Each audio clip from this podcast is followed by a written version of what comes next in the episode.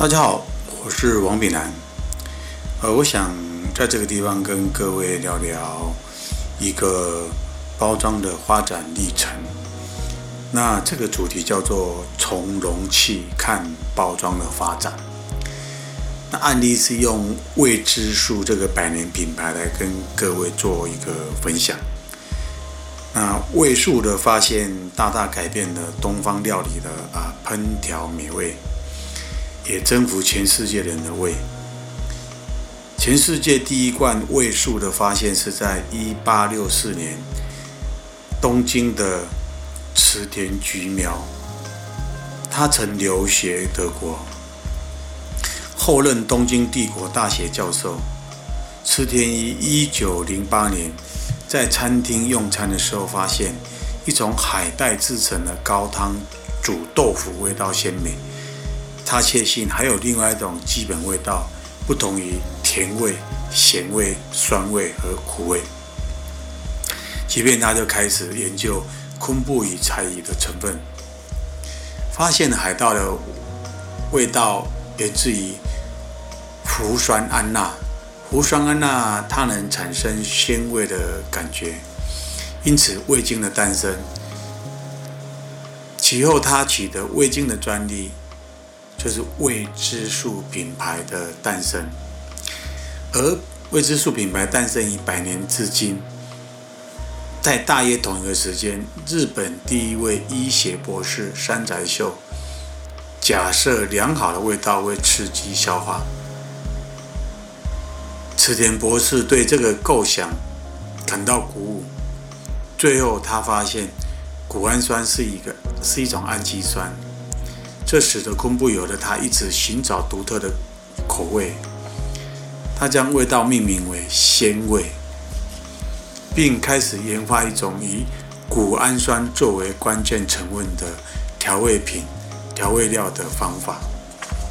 一八九九年，当池田博士去德国留学的时候，他对德国人的体格和健康的状况感到非常的惊讶，这促使他强烈渴望改善日本人的营营养。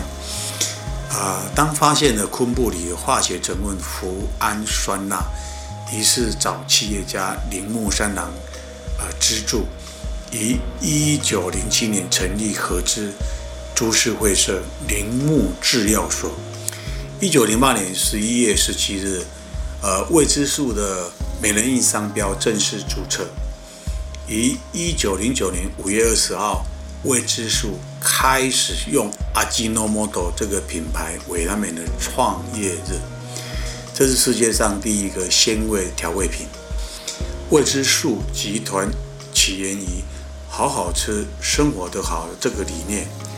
于一九零八年第一支商品的推出，无论在包装形式、材料及品牌传递的印刷工艺上，在当时的包装供应链，确实是一个高难度挑战的难题。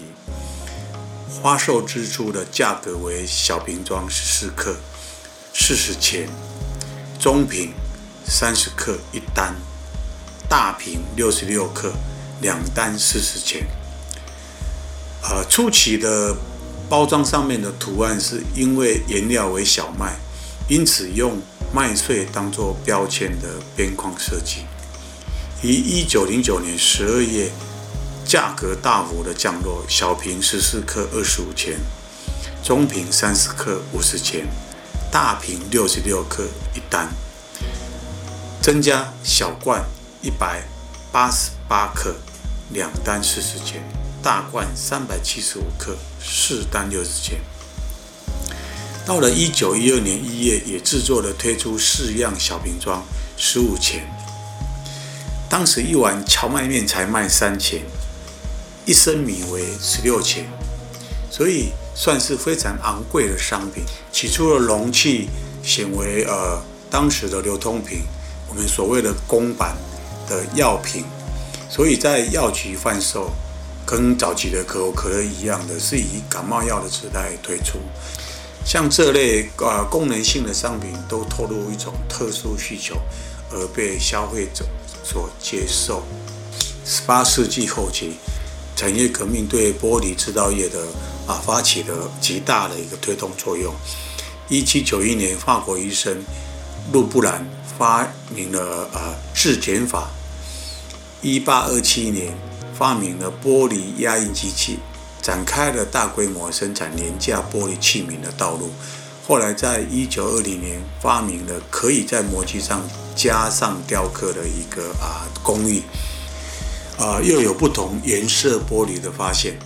于是，在一九三零年以后，大量生产的廉价玻璃器具逐渐的出现在商业式用品上面。钠玻璃的发现是由于玻璃的主要成分七十三至七十七的细沙中加入了百分之十六至十八的碳酸钠所构成。普通一般的平板玻璃、玻璃杯、玻璃器皿，大多由于钠玻璃制作而成。钠玻璃在经过化学涂覆，呃，可以比原来的那个厚度更薄百分之三十，重量也更轻百分之三十。但这种轻量化的玻璃瓶只能当做单成品，因为它没办法作为回收的使用。一八六一年，比利时工业啊化学家欧纳希特又发明了氨碱制造纯碱，为大量制造玻璃提供了有效的用途，取代了笨重的陶瓷罐，啊，成为可塑性造型包装的开始。由于工业模具及材料的成熟，此阶段，呃，造型瓶已成为一个雏形，大量的在于呃工业用品中，啊，大致发展以吹入成型及吹模成型两大系统，而吹入成型又分为射出成型及压缩成型。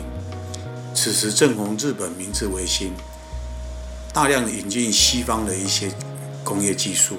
未知数，正逢盛世，不成功其实也难。